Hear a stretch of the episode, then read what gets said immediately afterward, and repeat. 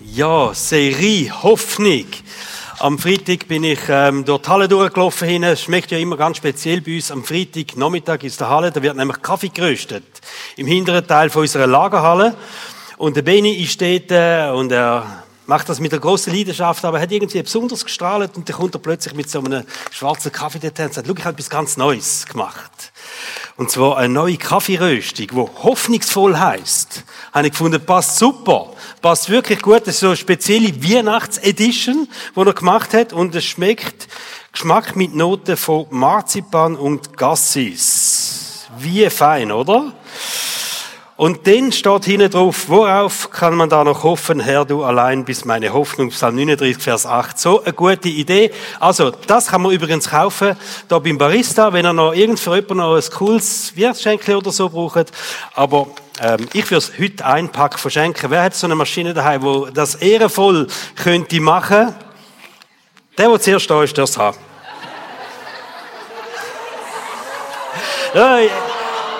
Oh, ich muss ehrlich sagen, es lohnt sich für Sitzen. Es lohnt sich zum Führen sitzen. Die vorderen Plätze sind einfach gute Plätze, oder?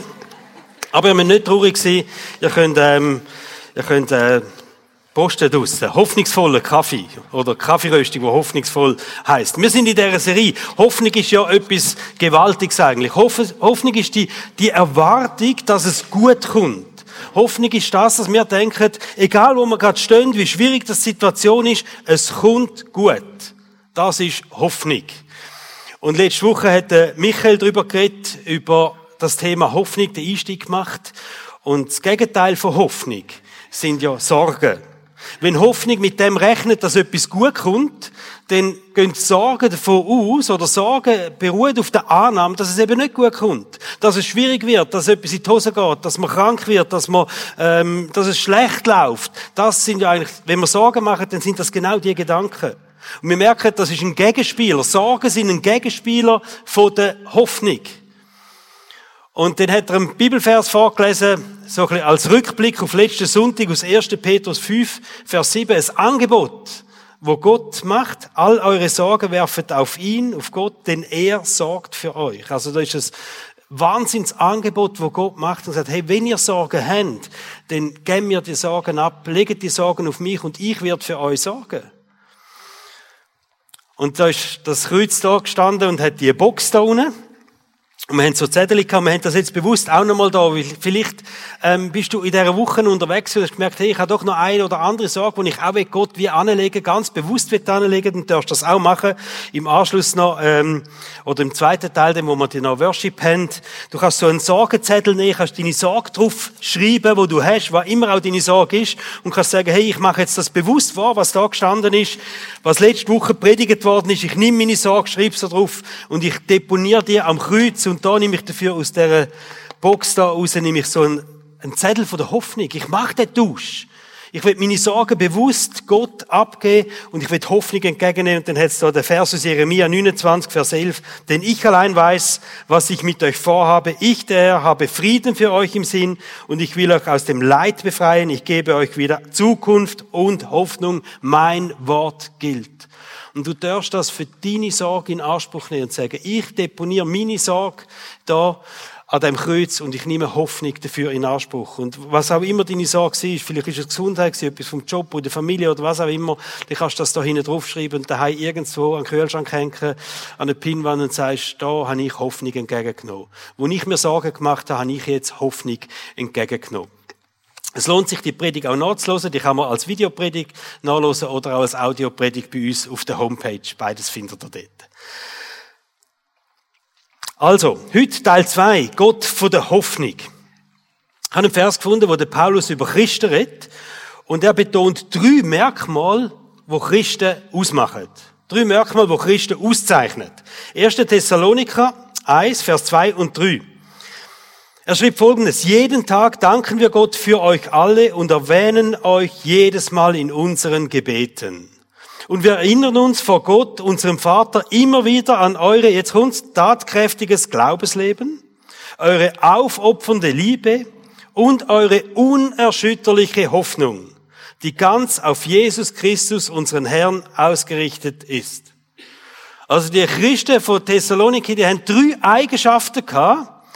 Einerseits der tatkräftige Glaube, das sind Menschen gewesen, die haben einander dient, die haben nicht nur fromm geschnorrt, sondern die sind wirklich füreinander da gewesen, der Glaube, die haben den Glauben gelebt, die haben, die sind, die haben einander geholfen, da ist eine aufopfernde Liebe, sagt der Paulus, da ist eine Hingabe da gewesen, eine Opferbereitschaft, sie sind bereit gewesen, auch etwas von sich zu geben, und dann die unerschütterliche Hoffnung, offensichtlich eine, eine positive Zukunftserwartung, eine positive Einstellung, was die Zukunft, was das Leben anbelangt, wo die hatten. Obwohl die Situation nicht so einfach war, wo sie hatten. Also mein erster Gedanke, wo ich das gelesen habe, eine Gemeinde mit einem tatkräftigen Glauben, aufopfernde Liebe, unerschütterliche Hoffnung. Und da habe ich gesagt, okay, wenn ich jetzt auf Thessaloniki zügle, ich würde in die Gemeinde gehen. Das war mein erster Gedanke. Das ist eine coole Gemeinde, oder? wo es das wirklich lebt. Also, tatkräftig, einander helfen, da sind füreinander. So eine aufopfernde Liebe. Nicht einfach so, ja, wenn ich noch ein bisschen oder so, sondern wirklich, wir sind da füreinander, wir setzen uns ein, wir haben einander gern, es darf uns auch mal ein bisschen etwas kosten. Und dann die Hoffnung, die positive Lebenserwartung, die sie da haben. Also mein erster Gedanke voll, das ist eine coole Gemeinde. Da würde ich auch gerne hingehen. Mein zweiter Gedanke, den ich hatte, ich habe mir dann überlegt, wie unerschütterlich ist eigentlich meine Hoffnung? Wenn da steht, die haben eine unerschütterliche Hoffnung gehabt. Wie unerschütterlich ist meine Hoffnung, die ich habe, dass es eben gut kommt, das positive Erwarten von der Zukunft. Wie unerschütterlich ist das? Wirklich auch, wenn es mal Schwierigkeiten gibt. Wenn es nicht einfach ist. Immer das Festheben an dem Guten. Und mein dritter Gedanke, da steht nämlich, sie haben eine unerschütterliche Hoffnung gehabt, die ganz auf Jesus ausgerichtet war. Und da habe ich mich gefragt, wenn ich Hoffnung habe, dass etwas gut kommt, auf was ist denn das ausgerichtet, wenn ich ehrlich bin? Du kannst nämlich deine Hoffnung verschieden ausrichten. Einerseits kannst du sagen, ja, meine Hoffnung ist hauptsächlich auf mich ausgerichtet, dass ich verantwortlich bin. Meine Hoffnung ist für andere, auf andere Menschen ausgerichtet oder eben auf Gott ausgerichtet. Also Leute, die sagen, in Schwierigkeiten oder so, wenn ich dann Hoffnung habe, dass es gut kommt, dann ist es hauptsächlich auf mich ausgerichtet. Das sind Menschen, die vielleicht nach dem Motto leben, jeder ist der Schmied von seinem eigenen Glück. Kennen ihr das Sprichwort, oder? Das heißt, jeder ist eigentlich selber zuständig und verantwortlich für das, es in seinem Leben eigentlich gut geht, dass er irgendwann mal glücklich wird, dass er zufrieden wird. Äh, jeder muss selber für das schauen. Wenn du Erfolg willst haben, Zufriedenheit, ein sinnerfülltes Leben, dann streng dich bitte an. Dann mach etwas. Es liegt an dir. Du musst dich bewegen. Du musst etwas machen. Du musst halt, musst halt aktiv werden. Du kannst das nicht einfach zuschauen. Du musst Gas geben im Leben. Das sind so Leute, die auf das reagieren, oder? Es liegt mir auch relativ nah, übrigens. Also einfach sagen, komm, jetzt machen wir etwas, wir packen es an. Jeder ist doch für sein Glück verantwortlich, ein Stück weit. Geht dann schnell in eine Verurteilung gehen, zu Menschen, wo es noch nicht gut geht, sagen, ja, der ist vielleicht selber die schuld, oder? Hätte ja auch können. Hätte vielleicht auch müssen schauen in seinem Leben. Aber selber ist es auch nicht ganz einfach, oder? Immer so das Gefühl haben, man muss Schicksal in die eigene Hand nehmen in die eigene Hand nehmen, dass es gut kommt, in die eigene Hand nehmen, dass man glücklich wird am Schluss. Es hat auch die Tendenz, dass es am Schluss so einen Leistungsdruck gibt, wo man sich selber drin stellt. Übrigens, die meisten Menschen, die unter Leistungsdruck stehen, setzen sich den selber. Sie setzen sich selber die Ansprüche. Sie nehmen sich selber in die große Verantwortung, die vielleicht zu groß ist für sich selber. Und irgendwann kommt man dann vielleicht mit dem Leben nicht mehr klar oder es geht dorthin, dass man von sich selber enttäuscht ist, weil man hat es einfach nicht packt, oder? Es ist nicht so gekommen, wie man das eigentlich gerne will. Also Verantwortung, Hoffnung auf sich selber. Ein bisschen einfacher ist, wenn man sagt, meine Hoffnung setzt sich auf andere. Auf andere Menschen so meine Verantwortung, die, die anderen sind schuld, oder? Das ist nicht meine Verantwortung, sondern es sind die anderen, die da verantwortlich sind. Es gibt übrigens so einen Verantwortungsindex. Es gibt ja fast für alles irgendwelche Studien, Umfragen, die gemacht werden und da wird auch über Verantwortlich, Verantwortlichkeit eine Studie gemacht. All paar Jahre wird die gemacht. Und da gibt es einen Verantwortungsindex. Und da hat man herausgefunden, dass mehr als die Hälfte der Befragten dazu neigen, Verantwortung auf andere abzuschieben. Also, jeder Zweite da innen neigt dazu, Verantwortung auf einen anderen abzuschieben. Das ist ja so. Krass, oder? Und ich verstehe das gut. Dass man denkt, wenn irgendetwas passiert, irgendetwas nicht gut kommt, oder den Entschuldigen zu finden und optimalerweise ist man nicht selber der Schuldig. Sondern im Idealfall ist doch jemand anderes schuld, denn für das. Für das es eben nicht gut läuft, für das es schwierig ist im Leben. Wir haben vier Kinder und in einem Haushalt gibt es ja meistens ein Problem, dass Gegenstände, wo einen festen Platz haben, nicht immer an dem festen Platz sind. Kennen ihr das Problem? Das kann irgendein Schere sein, wo zum Beispiel einen fixen Platz hat in einer Schublade, aber sehr selten an dem fixen Ort ist. Nur jetzt mit vier Kindern ist das relativ einfach gewesen, oder? Es ist etwas nicht am richtigen Ort gewesen. Es sind meistens Frauen, die das feststellen. Es ist nicht am richtigen Ort. Und die Schuld sind Kind. Logisch. Nur irgendwann sind alle Kinder ausgezogen. Und die Schere hat sich die Gewohnheit nicht abgewöhnt, oder? Und habe ich gemerkt, es ist eben schon noch schön, oder? Wenn man Verantwortung einfach kann sagen, ja, vermutlich Kind, oder? Jetzt ist der Hund. Keine Ahnung, oder? Also, Verantwortlichkeit abschieben löst das Problem nicht. Ähm, Hoffnung. Hoffnung einfach anderen zuzuschieben und zu sagen, der ist verantwortlich für meine Hoffnung. Der ist verantwortlich für mich, dass es mir gut geht am Schluss. Und wegen dem geht es mir vielleicht nicht gut oder so. Es löst das Problem nicht und du wirst auch da eine große Enttäuschung erleben. Du wirst enttäuscht werden von anderen Menschen. Vielleicht auf die Menschen, die du gedacht hast, auf die setze ich meine Hoffnung. Die schauen, dass es mir gut geht. Und das hat vielleicht jeder schon die Erfahrung gemacht. Man darf es nicht von anderen Menschen abhängig machen. Ob man eine Hoffnung in sich hat oder nicht. Und da kommt die unerschütterliche Hoffnung von diesen Christen in Thessaloniki, oder? Wo steht, sie haben ihre Hoffnung allein auf Jesus Christus gesetzt. Das heißt nicht, dass sie selber nicht aktiv worden sind. Wir lesen ja, es war eine aktive Gemeinde. Sie haben eine aufopfernde Haltung eine aufopfernde Liebe gehabt. Sie haben einen tatkräftigen Glauben gehabt. Also die haben etwas gemacht. Der Gemeinde, denen ist auch gut gegangen, weil sie einander dient haben, auch andere Leute Verantwortung für andere übernommen haben. Aber letztendlich, über all dem, haben sie eine unerschütterliche Hoffnung gehabt. Und die ist nicht auf sich selber fokussiert gewesen, auch nicht auf andere Menschen, sondern die ist allein fokussiert gewesen auf Jesus Christus. Eure unerschütterliche Hoffnung, die ganz auf Jesus Christus, unseren Herrn, ausgerichtet ist. Was ist jetzt gemeint mit der unerschütterlichen Hoffnung? Offensichtlich hat uns Gott eine Hoffnung gegeben, die uns nie wird enttäuschen wo unerschütterlich ist. Die haben das verstanden, die haben die Hoffnung gehabt, die haben sich festgehabt an dieser Hoffnung. Eine Hoffnung, die allein auf Jesus ausgerichtet ist. Was ist die Hoffnung genau? 1. Petrus 1, Vers 3 steht, Gepriesen sei Gott, der Vater unseres Herrn Jesus Christus. In seiner großen Barmherzigkeit hat er uns wiedergeboren und uns durch die Auferstehung von Jesus Christus aus den Toten eine lebendige Hoffnung geschenkt. Da kommt sie. Die lebendige Hoffnung, oder man kann sagen, die unerschütterliche Hoffnung. Die hat zu tun mit dem, dass Jesus Christus am Kreuz gestorben ist und du verstanden ist.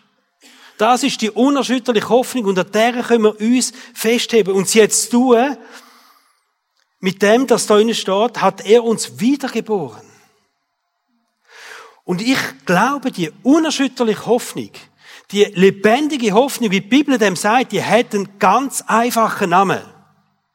Und der einfache Name von der unerschütterlichen Hoffnung heißt ewiges Leben. Ewiges Leben. An dem haben sie sich festgehalten. Das ist übrigens, wenn wir die Bibel lesen, dann sehen wir, dass Christen von Anfang an schon recht unter Druck sind. Und wenn dann die ersten paar Jahrhunderte von der Christen, äh, Geschichte von der äh, dann, dann sehen wir, da ist Verfolgung da und alles und die haben da etwas festgehabt. Und das können wir den Übertitel geben, ewiges Leben.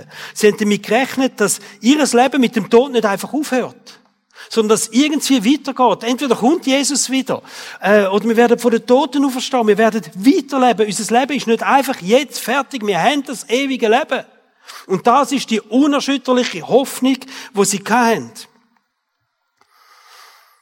Im Buch Prediger in der Bibel steht, dass jeder Mensch, also ob er glaubt oder nicht, aber im Herzen eine Sehnsucht hat nach dem ewigen Leben. Jeder Mensch hat das. Also niemand kann sagen, ich finde Zufriedenheit und totale Erfüllung einfach in dem Leben da, wie ich sie jetzt habe. Prediger 3, Vers 11 steht, in das Herz des Menschen hat er Gott den Wunsch gelegt, nach dem zu fragen, was ewig ist. Oder andere Übersetzung, hat Ewigkeit ins Herz den Menschen pflanzt. Bei der Schöpfung hat Gott die Ewigkeit ins Herz den Menschen pflanzt. Verstehen ihr, die zwei Kinder, die wir heute haben dürfen segnen miteinander, die haben ihren Herz in bereits, die Sehnsucht nach der Ewigkeit. Die tragen das in sich inne, die Sehnsucht nach der Ewigkeit. Und die Bibel sagt, wenn wir an Jesus glauben, dann werden wir von neuem geboren. Und das neu geboren heißt, wir werden in ein neues Leben eintauchen. Und das ist das ewige Leben, das wir überkommen. Und ich will jetzt einfach das noch ein bisschen, äh, ein bisschen wachrütteln, oder? Man sagt das so schnell, ja, wenn man, wenn man äh, an Jesus glaubt, dann hat man das ewige Leben und das ist die ewige Gemeinschaft mit Gott und man sagt das so leichtfertig. Aber das ist etwas ganz Kraftvolles. Es hat vermutlich die größte Power in deinem Leben überhaupt, dass du das weißt, dass du das ewige Leben hast. Da steht Johannes 3, Vers 16. Wir kennen den Vers alle, denn Gott hat die, der Welt seine Liebe dadurch gezeigt, dass er seinen einzigen Sohn für sie hergab, damit jeder, der an ihn glaubt, das ewige Leben hat und nicht verloren geht. Jeder hat was? Das ewige Leben. Johannes 5, 24. Ich versichere euch, wer auf mein Wort hört und dem glaubt, der mich gesandt hat, der hat das ewige Leben. Johannes 6, 40. Ja, es ist der Wille meines Vaters, dass jeder, der den Sohn sieht und an ihn glaubt, das ewige Leben hat. Und an jenem letzten Tag werde ich ihn auferwecken. Johannes 17, Vers 3. Und das ewige Leben zu haben heißt, dich zu kennen, den einzig wahren Gott und den zu kennen, den du gesandt hast, Jesus Christus. 1. Johannes 2, 25 und damit erfüllt sich die Zusage, die Jesus Christus uns gemacht hat, wir haben das ewige Leben. Verstehen Sie, was das bedeutet? Wir haben das ewige Leben. Wenn du an den auferstandenen Jesus glaubst, wenn du dein Leben dem auferstandenen Jesus anvertraut hast, dann hast du das ewige Leben. Und ich denke, wenn wir uns wirklich bewusst wären, was bedeutet das ewige Leben, dann würden wir vielleicht vieles in unserem Leben anders beurteilen. Wenn wir wirklich mit dieser, mit dieser Sicht würden leben, ich habe ein ewiges Leben. E, wisst ihr, ewig, wenn ewig ewig ist, wann fängt es an? Es ist auf jeden Fall am Laufen, oder? Es ist auf jeden Fall am Laufen. Wenn es angefangen hat, können wir nicht sagen. Aber es ist auf jeden Fall am Laufen. Wenn ewig ewig ist, wenn hört es auf? Nie. Das heißt, du stehst mitten drin in deinem ewigen Leben. Wenn Jesus sagt, und du wirst das ewige Leben haben, dann ist das nicht etwas, wo du dann überkommst, so ein Versprechen und sagst, das komme ich denen mal über. Wenn ich einmal stirb, dann gibt es irgendeinen Change und dann komme ich das ewige Leben über. Nein. Sondern du hast das ewige Leben. Das heißt, in dem Moment, wo du dein Leben Jesus anvertraut hast, da hast du völlig eine neue Existenz. Du lebst in dem ewigen Leben inne. Mit dem Tod endet dein Leben nicht mehr sondern es geht einfach in eine neue Dimension über. Es geht in eine neue Art von Existenz über, wenn du das ewige Leben hast. Es ist, können wir sagen, es ist die Fortsetzung, die dann passiert von dem Leben, wo du jetzt hast, wo Gott dir geschenkt hat, aber auf eine neue Art, in einer neuen Form wird das irgendwie weitergehen. Das können wir uns nicht so genau vorstellen, oder? Dort hört unsere Vorstellung auf. Aber was wir uns vorstellen können, dass es jetzt schon angefangen hat. Und dass wir jetzt bereits in dem ewigen Leben stehen. Und das Thema heute heißt ja, Gott von der Hoffnung befreit. Und ich denke, etwas wichtigste Erkenntnis von dem ewigen Leben ist die, dass wir befreit sind vom Druck von dem irdischen Leben. Wir sind befreit auch vom Druck von dieser Zeit. Verstehen Sie, das ist ein großer Unterschied, ob du dein Leben irgendwie planst auf 80 oder 90 Jahre. Oder sagst, jetzt plane ich meine Zukunft und ich rechne noch von 30 Jahren. Ich rechne noch von 40 Jahren, von 50 Jahren, was auch immer. Oder ob du sagst, ja, eigentlich von jetzt an, ewig. Von jetzt an ewig. Nicht 30 Jahre, 40 Jahre, sondern ewig. Das ist es, oder? Habe ein cooles Zitat gelesen, wo jemand schreibt, Menschen ohne Ewigkeitsperspektive sind eingeschlossen in das Gefängnis ihrer Lebenszeit.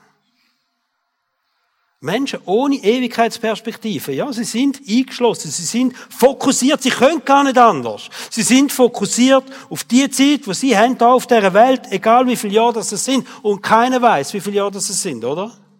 Da kann man sich den grausam täuschen. Aber wir sind einfach fokussiert auf das. Und, und ich finde den Ausdruck so krass. Gefängnis von der Lebenszeit, oder? Gefängnis von der Lebenszeit. Und da sind wir befreit. Wir haben das ewige Leben. Die Schranken gibt's nicht mehr. Aber wenn du alles auf deine Lebenszeit fokussierst, dann muss alles in, der, in dem Bereich hinein, muss alles Sinn geben. Alle Erfüllung muss genau da drin stattfinden. Deine Ziel, alles zusammen, alles muss da drin verwirklicht werden. Der Sinn vom Leben muss da drin finden. In dieser Zeit von deinem Leben. Und es muss immer besser werden, es muss schöner werden, es muss immer mehr werden. So, man muss ausquetschen, richtig, oder? Alles aus dem Leben rausholen, weil dann ist irgendwie vorbei. Mehr habe ich nicht. Ich habe nur die 70 Jahre. Das ist das Gefängnis von dieser Lebenszeit. Du darfst nichts verpassen, du musst alles erlebt haben. Der Paulus beschreibt im ersten Korintherbrief, dass er eine einzige Motivation hat, sein ganzes Leben für Jesus einzusetzen. Also seine Motivation, sein Leben für Jesus einzusetzen, eben nicht für sich zu schauen, nicht auf seine Karriere, nicht auf seinen Wohlstand, nicht auf seinen Luxus, nicht das Leben geniessen, nicht da noch ein Reisen und dort noch irgendetwas, sondern alles, alles auf die eine Karte zu setzen und zu sagen, ich gehe für Jesus in meinem Leben. Da gibt es einen Grundseiter. Und das ist die Hoffnung auf das ewige Leben. Das ist die Hoffnung auf das ewige Leben. Und dann sagt er, wenn es nicht so wäre, wenn ich die Hoffnung nicht hätte auf das ewige Leben. Da lesen wir 1. Korinther 15, Vers 32. Wenn die Toten nicht auferstehen, also wenn es da nicht weitergeht, nach dem lieblichen Tod, wenn die Toten nicht auferstehen, dann lasst uns essen und trinken, denn morgen sind wir tot. Wie wahr hat er? Oder wie recht hat er da drinnen? Wenn es nicht das ewige Leben gibt, dann muss das Leben anders aussehen dann, dann musst du jetzt nicht da hocken. Im Gottesdienst. Dann musst du etwas anderes machen. Oder? Aber wenn das Leben weitergeht, ist das der beste Platz am Sonntagmorgen. Dort sein, im Gottesdienst. Gemeinsam, miteinander zusammen sein. Als Christen, Jesus im Zentrum. Gottesdienst feiern. Aber wenn es kein ewiges Leben gibt, dann lass uns essen und trinken, weil morgen sind wir tot. Hoffentlich nicht gerade morgen, aber aber irgendwann, versteht ihr? Irgendwann ist es einfach fertig. Und dann haben wir das können geniessen, was wir haben. Und meine Frage heute Morgen, mit welchem Horizont lebst du dein Leben? Was hast du für einen Horizont? Und ich merke manchmal bei mir selber, dass ich viel zu fest auf mein Leben heute und jetzt fokussiert bin. Manchmal frage ich mich sogar, Nati, hast du jetzt ein bisschen den Fokus aufs ewige Leben verloren? Bist jetzt vielleicht ein bisschen zu fest fokussiert, einfach gerade auf die nächste Zeit, die nächsten 20, 30 Jahre, 40 Jahre, 50 Jahre? Nein. Gut, so alt werde ich nicht. Aber, also, meine Frage an dich, mit welchem Fokus lebst du? Lebst du mit dem Fokus vom ewigen Leben? Oder lebst du nach dem Motto, lass uns essen und trinken, denn morgen sind wir tot? Es gibt die zwei Varianten. Haben wir den Fokus vom ewigen Leben oder sagen wir, nein, kommen, geniessen, das Beste machen, den Plausch haben, einfach, es muss cool sein, jetzt alles, weil irgendwann sind wir tot und dann können wir das alles nicht mehr machen, oder? Malediven kannst du nicht mehr reisen, wenn du tot bist. Also musst du jetzt noch machen. Porsche kaufen, das musst du jetzt noch machen. Das kannst du nicht mehr machen, wenn du tot bist. Oder? Also was ist dein Fokus? Leben mit dem Fokus, hey, jetzt Maximum rausholen aus dem Leben, weil irgendwann sind wir tot, dann ist alles vorbei. Oder sagen wir, nein, ich habe ein ewiges Leben, ich rechne ganz anders in meinem Leben. Wenn du in deine Agenda schaust, hm? Stell dir deine Agenda vor, so ein bisschen die wichtigen Termine, die in deiner Agenda stehen. Siehst du denn eine Agenda von einem Menschen mit einer Ewigkeitsperspektive? Oder siehst du denn eine Agenda von einem Menschen, der sagt, komm, lass uns essen und trinken, weil morgen sind wir tot? Wenn du deine Bankkontoauszüge anschaust vom letzten, vielleicht haben wir dann zugeschickt über. Ende Jahr kommt alle Bankkontoauszüge zugeschickt über, oder man kann es abladen, sie sind aufbereitet, äh, kann es abladen. Dann schau sie mal durch. Schau mal deine Bankauszüge an, nimm dir die paar Minuten mal Zeit. Und dann stell dir die Frage, sehe ich da einen Bankkontoauszug von einem Mensch mit einer Ewigkeitsperspektive? Oder sehe ich einen Kontoauszug von einem Menschen, der sagt, lass uns essen und trinken, weil morgen sind wir tot? Was siehst du? Wenn du deine Pläne, die du dir machst, für deine Zukunft einfach nochmal anschaust, schreib sie mal auf und sagst, das sind eigentlich meine Pläne. Sind das Pläne von einem Menschen mit einer Ewigkeitsperspektive oder sind das Pläne von einem Menschen, der sagt, lass uns essen und trinken, weil morgen sind wir tot? Was ist dein Fokus?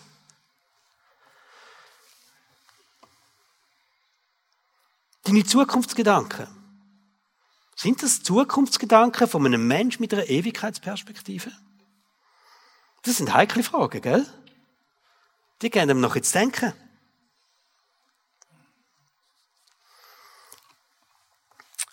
Wir haben in unserer Wohnung einen Handwerker gehabt, der ist vor ähm, vielleicht mehr als einem Jahr schon mal bei uns gewesen. Und der hat in dieser nachdem er bei uns war, hat er einen Hirnschlag gehabt. Und das ist ein junger, 35-jähriger Mann, voll Gas hat er gegeben. Und er hat einen Hirnschlag gehabt im Auto auf der Autobahn. Das heißt, irgendwann hat es bei dem einen Klack gemacht und der ist an die Leitplanke und die Leitplanke noch ein paar hundert Meter, bis das Auto dann stillgestanden ist. Und, ähm, und ich habe den jetzt wieder gesehen, nachdem das alles passiert ist und hat mir das erzählt, oder? ist nochmal bei uns und dann ähm, hat er erzählt, was ihm da passiert ist. Und er sagt, das ist so ein riesen Dusel gewesen. Bei dieser Leitplanke entlang hat es mich da zusammengelegt und der Notarzt hat gesagt, dass sei sein Glück gewesen, dass es genau da passiert sei, wo innerhalb von sieben Minuten der Notarzt auf dem Platz war.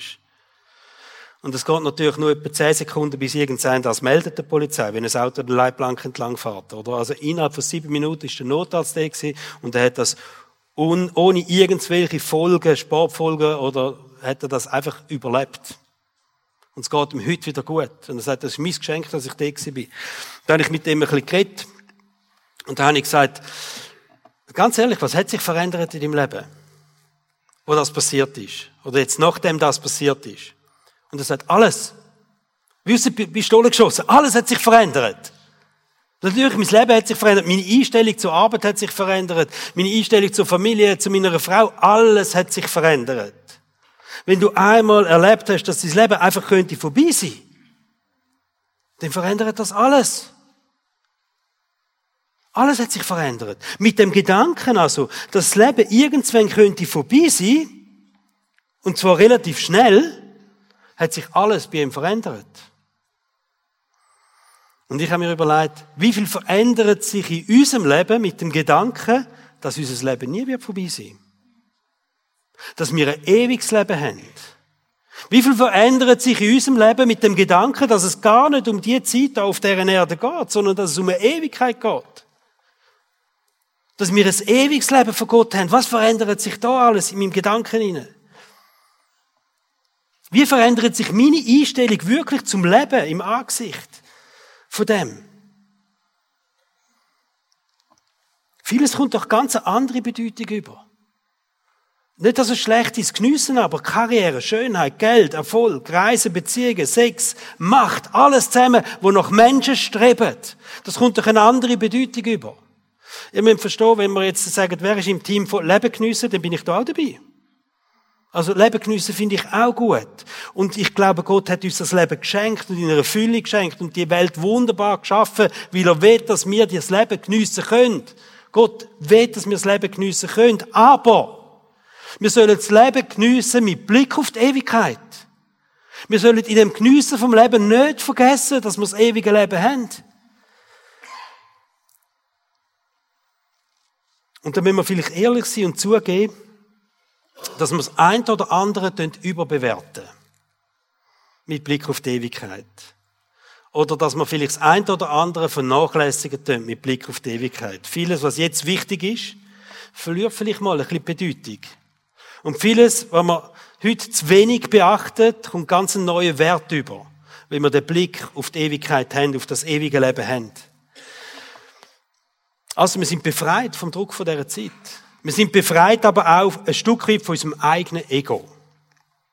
Hoffnung auf das ewige Leben, das befreit uns auch von dieser Ich-Bezogenheit, wo wir einfach drinnen stehen. Es geht um mich. Und es motiviert einfach auch zu einem heiligen Lebenswandel. Das Wort heiliger Lebenswandel habe mir dreimal überlegt, ob ich das soll so schreiben, oder? Weil das tönt irgendwie so speziell. Aber heilig heißt einfach nichts anderes für Gott. Abgesondert für Gott oder speziell für Gott. Das ist heilig. Und das motiviert mich, wenn ich weiß, ich habe das ewige Leben geschenkt von Gott, dass ich sage, ich will auch ein Leben haben, das für Gott ist. Im Römerbrief schreibt der Paulus, Römerbrief Kapitel 14, 7 und 8, niemand von uns lebt für sich selbst und niemand stirbt für sich selbst. Leben wir, dann leben wir für den Herrn und sterben wir, dann sterben wir für den Herrn. Ganz gleich also, ob wir leben oder sterben, wir gehören dem Herrn. Das ist eine krasse Aussage, oder? Das ist eine Aussage von einem Mensch, wo in dieser Ewigkeitsperspektive lebt. Wir gehören dem Herrn, das so eine krasse Aussage. Einerseits ist es eine Entlastung, oder? Also wenn wir wissen, hey, wir gehören Gott, dann Gott hat Verantwortung für mein Leben. Gott schaut für mich, er sorgt für mich. Und da finden wir ganz viele Zusagen in der Bibel, die das bestätigen. Ja, Gott schaut für dich, weil du bist ein Kind von Gott. Und das ist das Coole. Mein Leben gehört Gott. Aber andererseits nimmt es uns auch in eine Verantwortung, ein Leben wirklich auch so zu führen, oder? Nicht nur für uns selber zu leben, sondern wir leben für Gott. Die unerschütterliche Hoffnung ist mir nochmal so wichtig geworden. Die unerschütterliche Hoffnung, das Verständnis von dem, dass wenn wir ein Kind von Gott sind, wenn wir unser Leben Jesus anvertraut haben, dass wir das ewige Leben haben und dass das heute läuft. Es ist am Laufen. Dies ewige Leben ist jetzt am Laufen. Und ich will dich ermutigen, jetzt in dieser Adventszeit vielleicht auch noch mal ein, bisschen, vielleicht ein Kerzchen anzünden, einen feinen Tee zu machen oder was auch immer, gute Flaschen Wein aufmachen und dir auch noch mal überlegen, hey, was bedeutet das für mich wirklich? Was heißt das für mich konkret? Dass ich weiß, ich habe das ewige Leben und dir einfach die Zeit nochmal nehmen. Und vielleicht, es geht dann auf Ende Jahr hin, wo wir anfangen, Vorsätze machen fürs neue Jahr und sagen, da will ich gewisse Einstellungen vielleicht nochmal verändern in meinem Leben. Da will ich vielleicht gewisse Sachen nochmal ganz anders angehen, weil ich mich dann bewusst sein nochmal leben dass ich das ewige Leben darf haben. Mit mir beten miteinander. Jesus, wir danken dir, dass du unser Heiland bist, dass du unser Erlöser bist. Jesus, wir danken dir, dass du an das Kreuz gegangen bist und dass du dein Leben hingehst an dem Kreuz und dass du verstanden bist und dass da nicht nur du verstanden bist, sondern dass da auch eine lebendige Hoffnung zum Leben verstanden ist. Eine lebendige Hoffnung, die wir dürfen haben, dass jeder, der an dich glaubt, das ewige Leben darf haben. Ich danke dir für die Zusage, die man x-fach in der Bibel findet. Das ewige Leben, das wir dürfen haben. Und so bete ich jetzt dafür, Heilige Geist, dass du einfach unser Mindset nochmal sprengen tust heute Morgen. Wo so fokussiert ist auf unsere Zeit, die wir da auf dieser Welt haben. Dass wir dürfen unseren Horizont aufmachen, dass wir die Weite dürfen sehen von der Ewigkeit, dass wir die Herrlichkeit dürfen sehen. Dass wir dich dürfen sehen in dieser Größe, in dieser Allmacht. Und dass wir dürfen sagen, wie der Paulus, hey, wir leben nicht für uns, sondern wir leben für dich. Wenn wir leben, leben wir für dich. Wenn wir sterben, sterben wir für dich, weil wir das ewige Leben haben. Unser Leben gehört dir, Jesus. So wird wir einfach unser Leben dir auch nochmal anlegen. Wird es dir nochmal geben. Wird es nochmal sagen, hey, es soll ein heiliges Leben sein, ein Leben für dich sein. Mit Blick auf das ewige Leben. In Jesu Namen. Amen.